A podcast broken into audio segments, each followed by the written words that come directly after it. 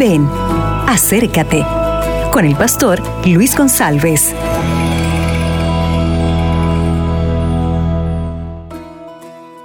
Hola amigos, ¿qué tal? Muy buenos días. Estoy aquí para nuestra reflexión diaria.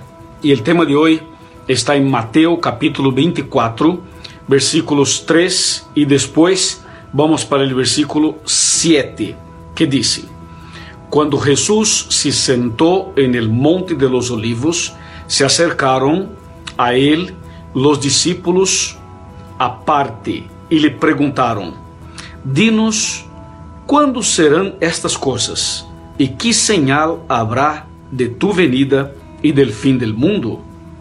Ahora versículo 7 que dice, Porque se levantará nación contra nación y reino contra reino, y habrá pestes, temblores, hambres e terremotos em diversos lugares.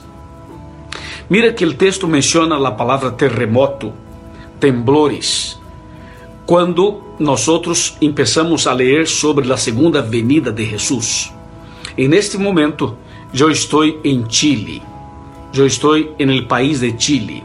E ayer, a la noite, quando estávamos começando justamente nosso programa de evangelismo em la cidade de Tijan, nosotros percebimos el temblor e em seguida nosotros supimos que passou um terremoto de 8,3 ou 4 em la parte norte del país.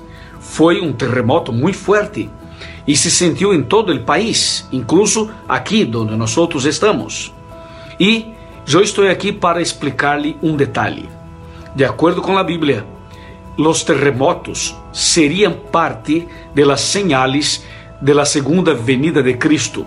O sea, a medida que acercamos más a la venida de Cristo, los acontecimientos se multiplicarán. Los terremotos, las guerras, los problemas sociales, los problemas familiares, los problemas sociales, o sea, Todo isto hace parte de um paquete de acontecimentos que aparece em Mateus capítulo 24 como uma indicação de que Cristo muito pronto vendrá.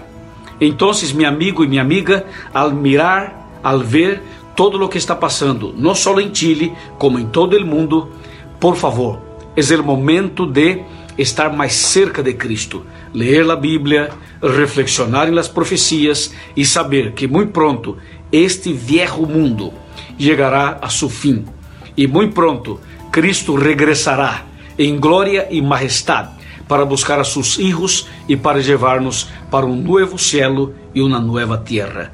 Bendiciones e prepárate. Acabas de escuchar Ven, acércate con el pastor Luis González.